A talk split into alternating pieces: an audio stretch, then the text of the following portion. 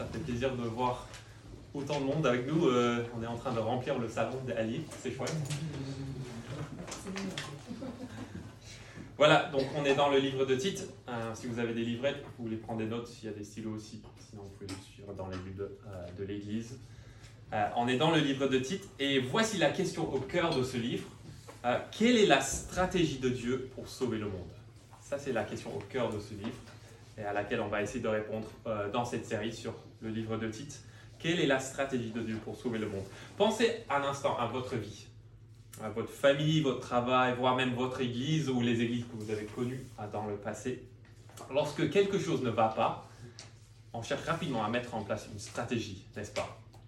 Ah, Si votre mode de vie n'est pas très sain, bah, vous créez une stratégie qui vous permettra de sortir de chez vous, vous prenez un abonnement à la salle de sport, euh, vous essayez de devenir végétarien pendant quelques semaines, euh, il y a quelques semaines, Johanna et moi, on, s'est rendu compte qu'on était beaucoup plus fatigué que d'habitude. Et du coup, on, s'est efforcé de se coucher avant 22 heures euh, chaque soir. On s'est assuré d'avoir au moins trois soirées libres euh, dans la semaine. Et notre stratégie a bien marché. Jusqu'au moment où les enfants se, réveillent, se sont réveillés à 6 heures du matin trois fois de suite. mais ça a marché. Euh, moi, je n'ai pas de travail séculier, mais je sais que les entreprises d'aujourd'hui euh, développent constamment des stratégies pour améliorer l'un ou l'autre aspect de la vie de l'entreprise. Euh, l'entreprise connaît un problème de diversité et donc les ressources humaines décident de mettre en œuvre une stratégie pour rendre le lieu de travail plus inclusif, où l'entreprise a du mal à atteindre ses objectifs environnementaux et donc les grands patrons décident que tout le monde devrait avoir une voiture électrique, tout le monde devrait apporter sa propre bouteille d'eau au travail, n'est-ce pas? Peut-être que certains d'entre vous sont peut-être les personnes dont le travail consiste à créer euh, ce type de stratégie. Et vous ne serez pas surpris d'apprendre non plus que les chrétiens parlent de plus en plus de stratégie. Euh, de nombreux scandales ont secoué le monde évangélique euh, ces dernières années, tant dans le monde anglophone que francophone. Et la réaction typique, mettre en place une nouvelle stratégie pour empêcher ce type de responsable de répéter les mêmes erreurs. créer des programmes, des systèmes, des formations pour protéger les enfants, pour promouvoir une culture saine dans l'église locale. Et on entend souvent la même chose lorsqu'on dit des mots implantation d'église aussi. on trouve énormément de bouquins sur l'implantation d'église et chacun parle des stratégies pour faire grandir l'église, des stratégies pour mieux comprendre la démographie de son quartier, des stratégies pour atteindre les gens sur les réseaux sociaux, des stratégies, des stratégies, des stratégies. Et au bout d'un moment, on se rend compte que c'est épuisant. On est fatigué par les stratégies. Alors j'aimerais commencer ce matin avec une affirmation audacieuse.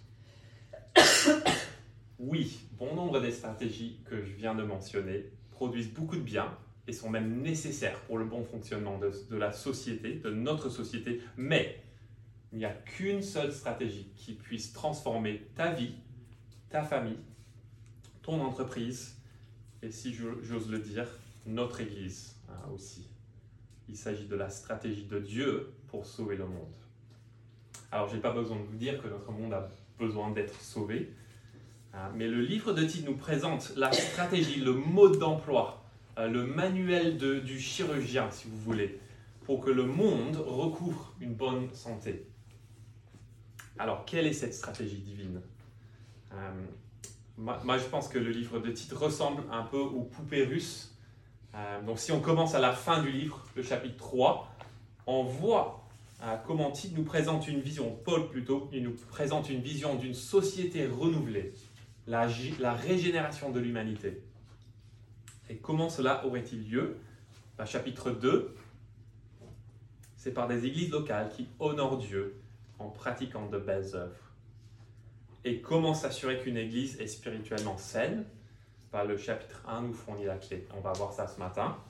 En ayant des responsables irréprochables qui enseignent la saine doctrine. Donc voici la stratégie de Dieu pour sauver le monde. Dieu sauve le monde en établissant des églises locales saines qui sont dirigés par des responsables exemplaires. Et quel est le moteur de cette stratégie divine? Bon, On a vu la semaine dernière que Dieu est décrit à deux reprises dans les quatre premiers versets comme le Sauveur ou notre Sauveur. Et en fait, le mot Sauveur apparaît encore quatre fois dans la lettre, six fois au total. Dieu est un Sauveur. Dieu est un Sauveur. L'idée du salut a une saveur un peu particulière dans cette lettre.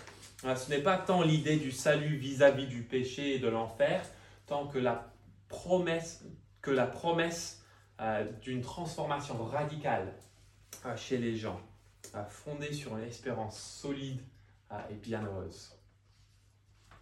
Donc le salut dans le livre de Tite, c'est pas le salut par les œuvres, mais c'est le salut pour les œuvres. Et à vrai dire, le cœur de cette stratégie de Dieu n'est pas vraiment une stratégie, c'est plutôt une personne, euh, Jésus-Christ. Regardez Tite 2, 14. Jésus-Christ qui s'est donné lui-même pour nous, afin de nous racheter de toute faute et de se faire un peuple qui lui appartienne, purifié et zélé pour de belles œuvres. Donc le moteur de ce plan de sauvetage, on l'a vu la semaine dernière, le premier verset, la connaissance de la vérité qui est conforme ou qui produit la piété. C'est la connaissance de Jésus-Christ, notre Sauveur, qui donne lieu à une vie, à un monde renouvelé. Et donc le livre de Tite nous lance ce défi. Est-ce que ta connaissance de la vérité de Jésus-Christ est en train de produire cette transformation dans ta vie, dans ton couple, dans notre Église? Et si ce n'est pas le cas, ben, il est temps de revenir à l'essentiel. Avant de nous plonger dans le texte euh, de, qu'on va voir ce matin, titre 1, 5 à 9, j'aimerais vous donner encore une bonne nouvelle. Regardez juste le, début du verset 5, ce titre 1. Paul dit à, à je t'ai laissé en Crète afin que tu mettes en ordre ce qui reste à régler. Il dit, je t'ai laissé en Crète. Alors, en 2013, je suis parti en Crète avec ma famille. On a passé une semaine dans un hôtel à 4 étoiles au bord de la mer. Euh, c'était très très chouette. Et lorsque vous pensez à la Crète dans cette série sur Tite, il ne faut surtout pas imaginer une destination touristique.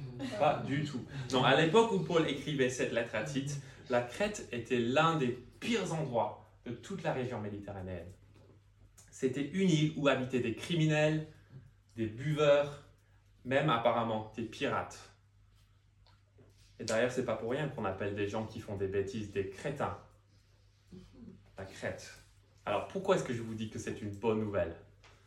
Bah, Justement parce que si la vérité de la grâce de Jésus-Christ peut transformer l'île de Crète, bah, alors ça veut dire qu'elle peut transformer la nation, la ville, la personne la plus débauche qui soit, y compris toi, moi. Alors ce livre est une invitation à aligner notre vie et la vie de cette Église sur la stratégie divine afin que le monde soit sauvé. Et je vous propose donc de découvrir, découvrir cette stratégie euh, ce matin. On va voir la, première pierre en quelque sorte, la, poupée russe euh, la plus profonde, euh, notamment les responsables d'Église. Les responsables d'Église. On va voir ce qu'il faut avant tout pour sauver le monde. Ce sont des responsables d'Église locale, des responsables qui d'abord pratique la vérité et des responsables qui proclament la vérité. Ce sont nos deux points pour ce matin. d'abord les responsables qui pratiquent euh, la vérité. Et on voit la tâche euh, que Paul confie à Tite au verset 5 là, de, notre texte. je vous propose de relire le verset 5. Je t'ai laissé en Crète afin que tu mettes en ordre ce qui reste à régler et que tu établisses tes anciens dans chaque ville en suivant mes instructions. Imaginez l'arrivée de Tite en Crète, le repère des pirates. Il descend de son bateau. Il n'est muni de rien, excepté sa valise et la vérité. Comment Tite doit-il accomplir sa tâche sur cette île de Crète? En gros, on voit dans ce verset qu'il doit faire un travail de multiplication en cherchant d'autres personnes à qui il peut confier cette vérité. Euh, vous voyez qu'il doit établir des anciens dans chaque ville et apparemment, le, poète grec Homère, il a parlé de la Crète, la Crète de 100 villes. Donc il s'agit d'une tâche énorme pour Tite. Et je dis une tâche, non pas deux, parce qu'il me semble au verset 5, c'est le fait d'établir des anciens dans chaque ville qui permettra à Tite de mettre en ordre la situation en Crète. Donc c'est pas comme s'il doit mettre en ordre les choses d'un côté, mais de l'autre côté, il doit établir les anciens. C'est une seule tâche. Et cela peut nous surprendre. Aucun programme social, aucune euh, réunion des alcooliques anonymes, pas de lobbying politique, simplement l'établissement de responsables d'église. Et euh, remarquez aussi que Paul s'attend à ce qu'il y ait plusieurs responsables dans chaque ville. Euh, on est conscient que on a, on a le privilège dans cette implantation d'avoir deux pasteurs à temps plein. Euh, Ce n'est pas toujours le cas en France. Mais la pluralité, c'est la norme, bibliquement parlant, non pas l'exception. Et vous verrez aussi que le texte parle d'anciens, verset 5, et puis verset 7 des responsables. mais c'est la même fonction. Donc euh, je vais parler plutôt des responsables ce matin, parce que je trouve que ce mot, euh, c'est un mot qu'on utilise tous les jours, et ça couvre le sens euh, des deux termes, c'est-à-dire des hommes, pas des femmes, mais des hommes qui dirigent l'Église locale. Voilà. Alors, que doivent-ils faire ces responsables? Bah, Tout d'abord, Paul dit deux fois, verset 6 et verset 7, que les responsables doivent être irréprochables. Irréprochables. Euh, en, premier lieu, Paul ne demande pas aux responsables de, faire quelque chose. Il leur demande plutôt d'être. Verset 6, des hommes irréprochables. Verset 7, il faut que le responsable soit irréprochable. Et donc on voit au verset 6, Paul commence en parlant de l'irréprochabilité euh, vis-à-vis de la famille biologique.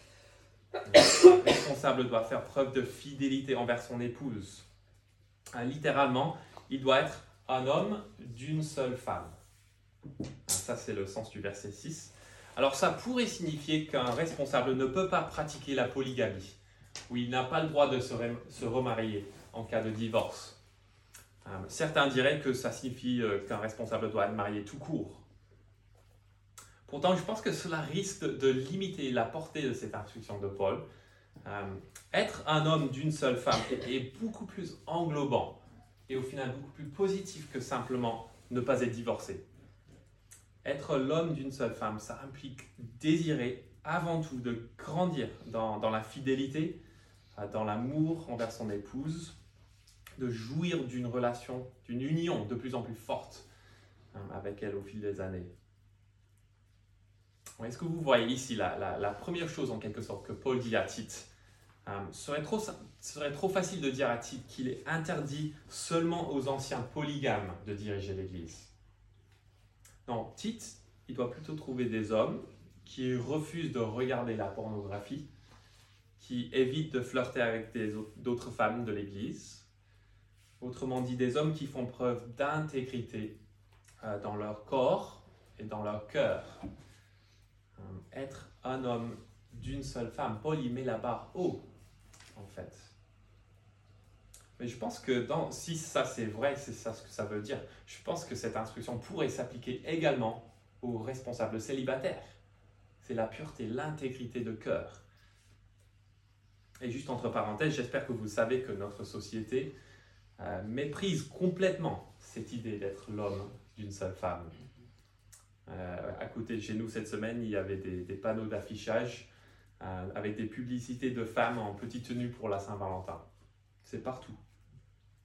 Beaucoup de gens aujourd'hui, y compris des chrétiens, passent d'une relation amoureuse à une autre euh, en cherchant des rencontres sur Internet. C'est la culture dans laquelle on vit.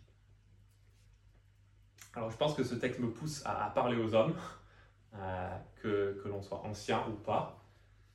Est-ce que vous êtes est-ce que nous sommes euh, l'homme d'une seule femme, que vous soyez marié ou célibataire?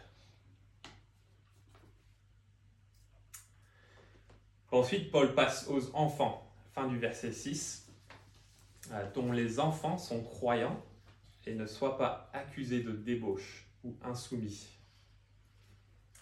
Alors vous, vous avez sous les yeux la traduction euh, de la seconde 21. Euh, franchement, la traduction n'est pas très claire sur ce point. Paul n'est pas en train de dire que les enfants d'un responsable doivent être nés de nouveau ou régénérés. Il n'est pas en train de dire ça, à mon avis. Donc, je crois que ce que Paul a en tête, c'est plutôt cette idée de la soumission aux parents. comme, le, la fin du verset le clarifie. Ces enfants doivent être non pas croyants, mais fidèles. Mais la question se pose comment bah, La fin du verset nous dit en n'étant pas accusés de débauche ou insoumis? Alors, est-ce que Paul est en train de dire que les caprices de mes enfants cette semaine, ou le fait que mon fils n'a pas mangé ses carottes, me disqualifie du ministère en tant que responsable de cette argumentation bah Non, je crois pas, en tout cas. Paul est en train de parler de l'insoumission flagrante qui rejette complètement l'autorité parentale. Euh, et c'est intéressant que Paul emploie le même terme au verset 10, insoumis, euh, pour parler des faux docteurs en Crète.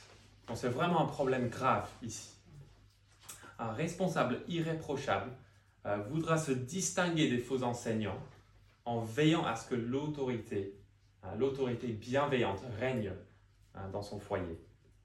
Ça, c'est ce que Paul veut dire ici. Et je trouve que cet accent sur la famille au verset 6 est important pour comprendre la logique de ce qui suit. Est-ce que vous avez remarqué la logique de, cette, de ce passage, des versets 6 à 9 Je vous propose de lire un, autre verset dans 1 Timothée 3, à qui dit ceci Il faut que le responsable dirige bien sa maison et qu'il tienne ses enfants dans la soumission. Voilà cette idée de soumission et un entier respect. En effet, si quelqu'un ne sait pas diriger sa propre maison, comment prendra-t-il soin de l'Église de Dieu? Donc on voit exactement la même chose euh, ici en titre 1. Verset 6, un responsable doit être irréprochable envers sa famille biologique. Pourquoi? Verset 7, en effet, c'est-à-dire c'est l'explication logique du verset 6. En effet, en tant qu'intendant de Dieu, il faut que le responsable soit, et ça continue. Un intendant, c'est un gestionnaire de la maison. un responsable, c'est quelqu'un auquel Dieu confie la gestion de sa maison, c'est-à-dire son église.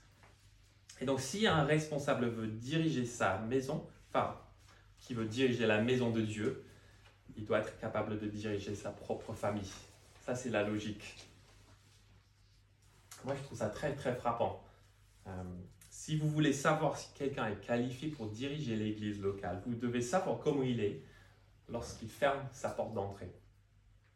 Il ne suffit pas de connaître le nombre de doctorats qu'il a fait ou le nombre de livres qu'il a écrit. Est-ce qu'il est fidèle quand personne ne le regarde? Euh, Est-ce que sa vie est orientée vers les autres? Comment est-ce qu'il parle à sa femme? Comment est-ce qu'il joue avec ses enfants? Comment est-ce qu'il discipline ses enfants? Est-ce qu'il discipline ses enfants? Si un responsable est sans reproche en privé, bah, il y a des fortes chances que le responsable soit sans reproche euh, lorsque toute l'Église se rassemble, lorsqu'il est avec la famille de Dieu. Et cela explique aussi la liste à qui suit au verset 7 et 8. Verset 7, il ne doit pas être arrogant, colérique, buveur, violent, ni attiré par le gain. Il doit au contraire être hospitalier, ami du bien, réfléchi, juste, saint, maître de lui. Paul veut nous montrer ici que le ministère n'est pas une affaire centrée sur moi. Le ministère n'est pas une plateforme pour mon amour propre. Je ne peux pas être arrogant, je ne sers pas en raison de ce que le rôle m'apporte à moi, l'argent, le succès. Et lorsque le ministère est difficile, je ne réagis pas en m'en prenant à d'autres, en se mettant en colère, en me tournant vers l'alcool. Et positivement, le ministère est un appel à servir la famille de Dieu. Et si on sert la famille de Dieu, bah, forcément, on va ouvrir moi, je vais ouvrir ma maison, je vais démontrer l'amour, parce que je veux chercher à valoriser ce que Dieu lui-même valorise, le bien, la justice, la sainteté. Voilà les amis, la première euh, phase de la stratégie divine pour sauver le monde. Les responsables qui pratiquent la vérité. Et dans une culture immorale comme celle de Crète, un comportement exemplaire se démarque facilement, n'est-ce pas? Hein, Ça se voit. C'est évident pour tout le monde. Donc un responsable qui pratique la vérité, il sera comme une belle œuvre d'art une sculpture magnifique au milieu d'un tas d'ordures, par exemple. Les Crétois devraient euh, bah, il devait regarder l'un de ses anciens en Crète et, se dire bah, Moi, j'ai envie de vivre comme ça.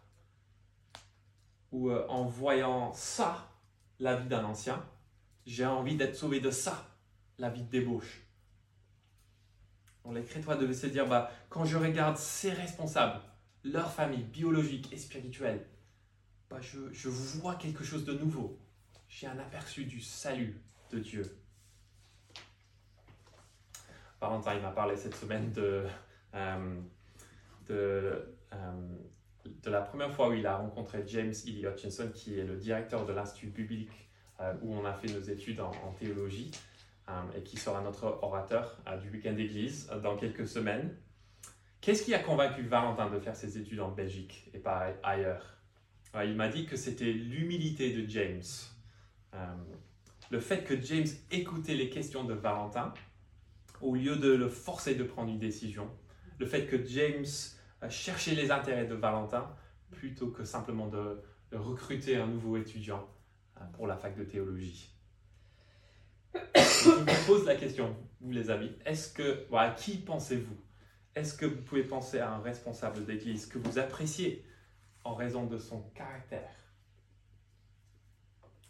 Ça, c'est ce que Paul euh, nous demande ici. Et j'espère que ce texte vous donne au moins envie euh, de passer du temps avec les responsables de, notre Église. Euh, Paul veut que vous puissiez observer ma vie. Bien sûr, Valentin et moi, on est, on est loin, loin d'être parfait. En fait, être irréprochable, ça ne signifie pas la perfection, mais c'est plutôt l'authenticité. Ça signifie que vous ne pouvez pas nous reprocher l'un ou l'autre des domaines mentionnés au verset 7 et 8. Et bien sûr, le but, c'est pas de glorifier les responsables. Ça, c'est pas le but de ce passage.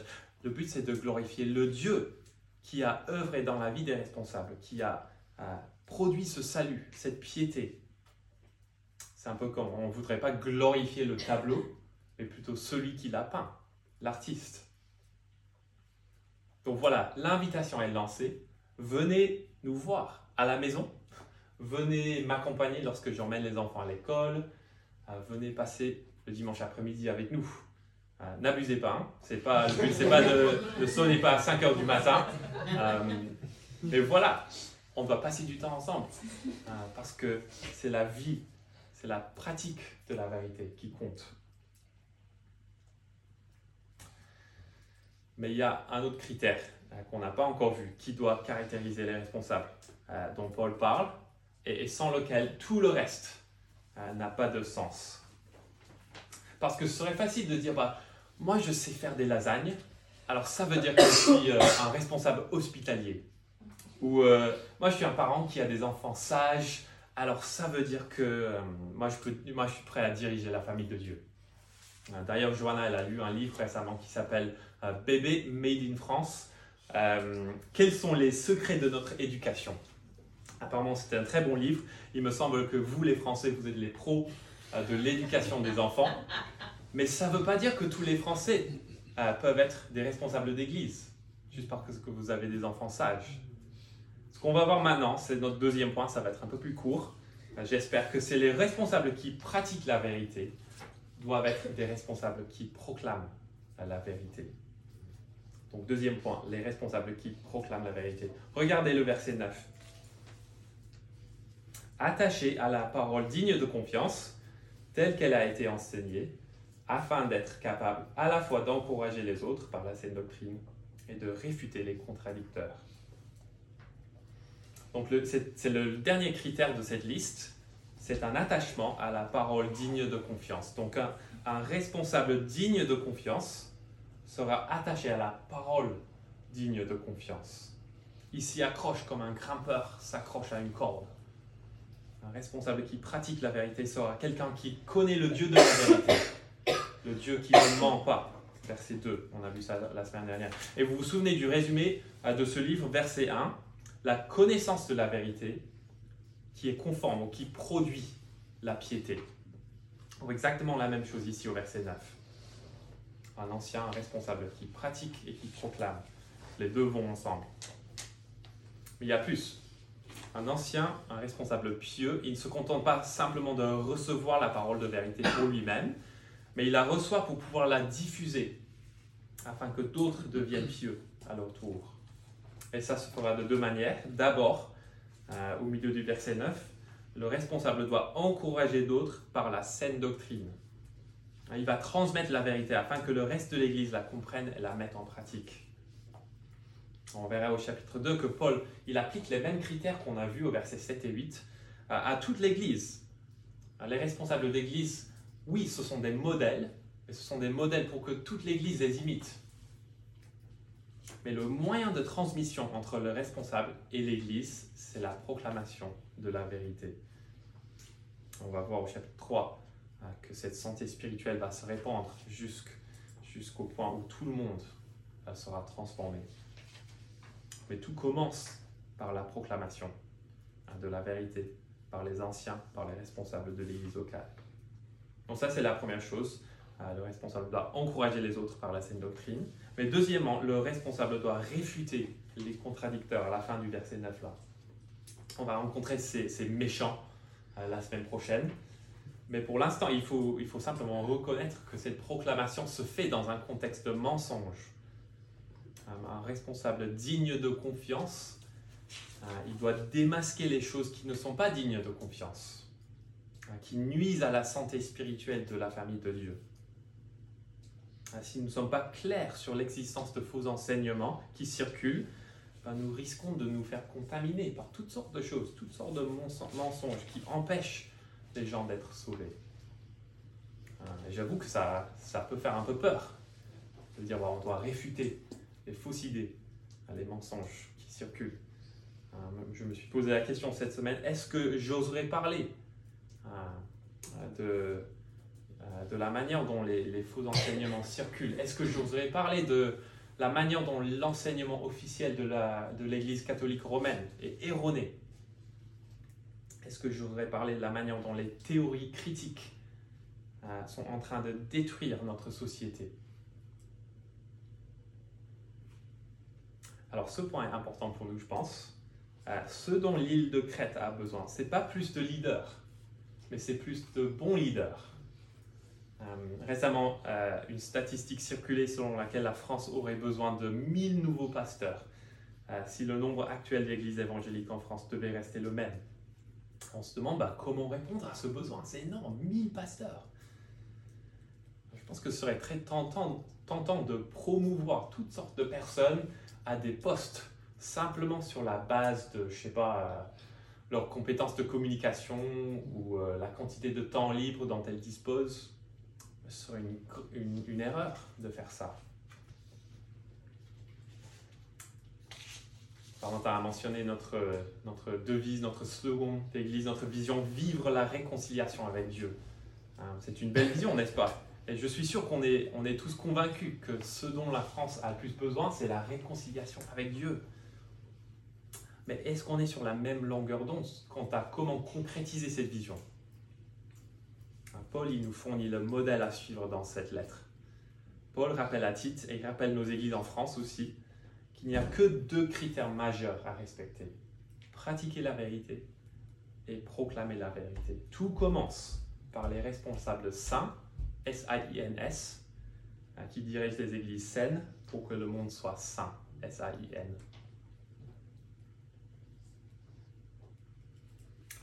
Alors pour conclure, j'aimerais bien qu'on imagine une église typique euh, de Crète, euh, où Tite aurait lu cette lettre à haute pendant ses, voyages entre toutes les différentes villes de, Crète. Tite, il essaye de rallier cette île de pirates à, la cause de, Christ.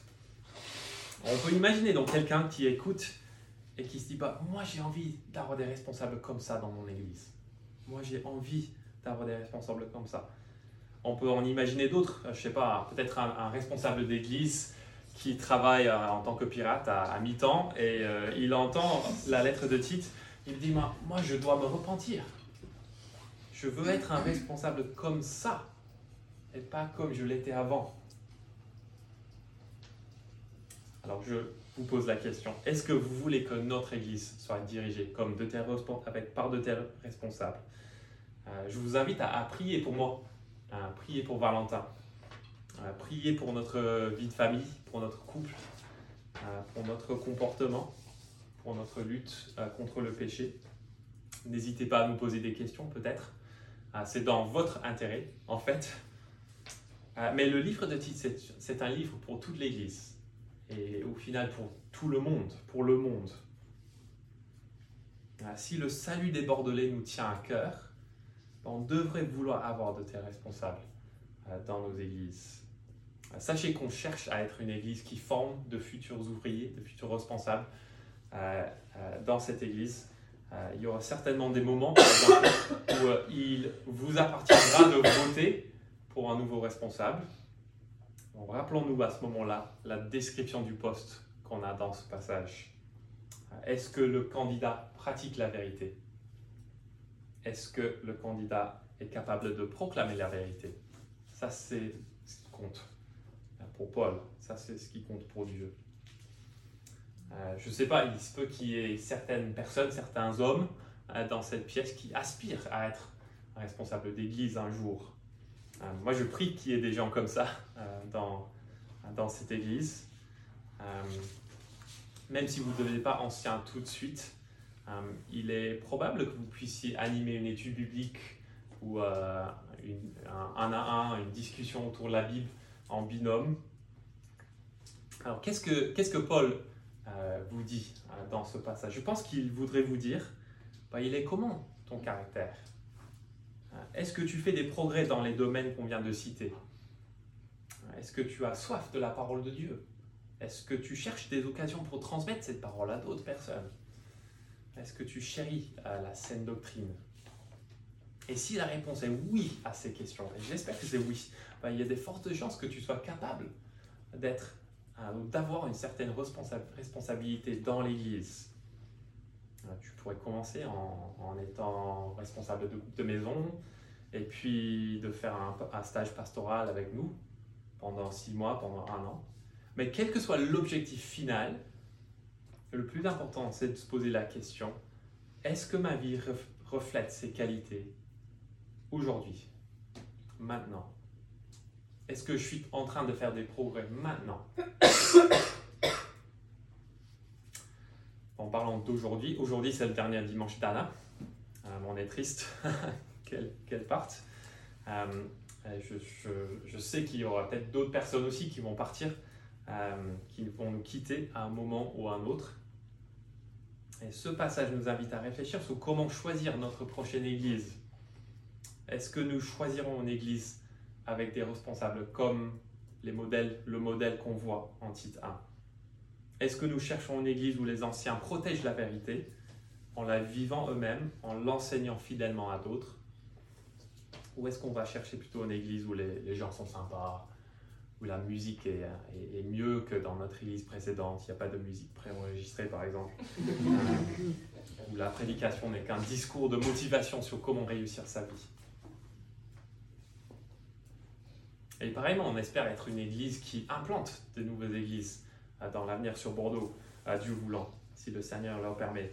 Alors voilà ce qu'on voit dans Tita. Ça, ça va être notre stratégie, notre priorité. À établir des anciens comme des œuvres d'art qui se démarquent des autres. Et cela pour qu'il y ait des églises, comme des, musées d'art, si vous voulez, hein, qui attirent des foules et qui rendent, gloire à l'artiste par excellence, à Dieu notre Sauveur.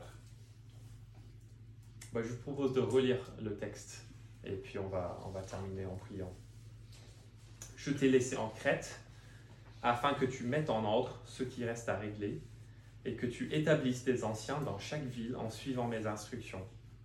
Des hommes irréprochables, un homme d'une seule femme, dont les enfants sont fidèles et ne soient pas accusés de débauche ou insoumis. En effet, en tant que gestionnaire de la famille de Dieu, il faut que le responsable soit irréprochable, il ne doit pas être arrogant, colérique, buveur, violent, ni attiré par le gain. Il doit au contraire être hospitalier, ami du bien, réfléchi, juste, saint, maître de lui, attaché à la parole digne de confiance telle qu'elle a été enseignée, afin d'être capable à la fois d'encourager les autres par la saine doctrine et de réfuter les contradicteurs. Prions.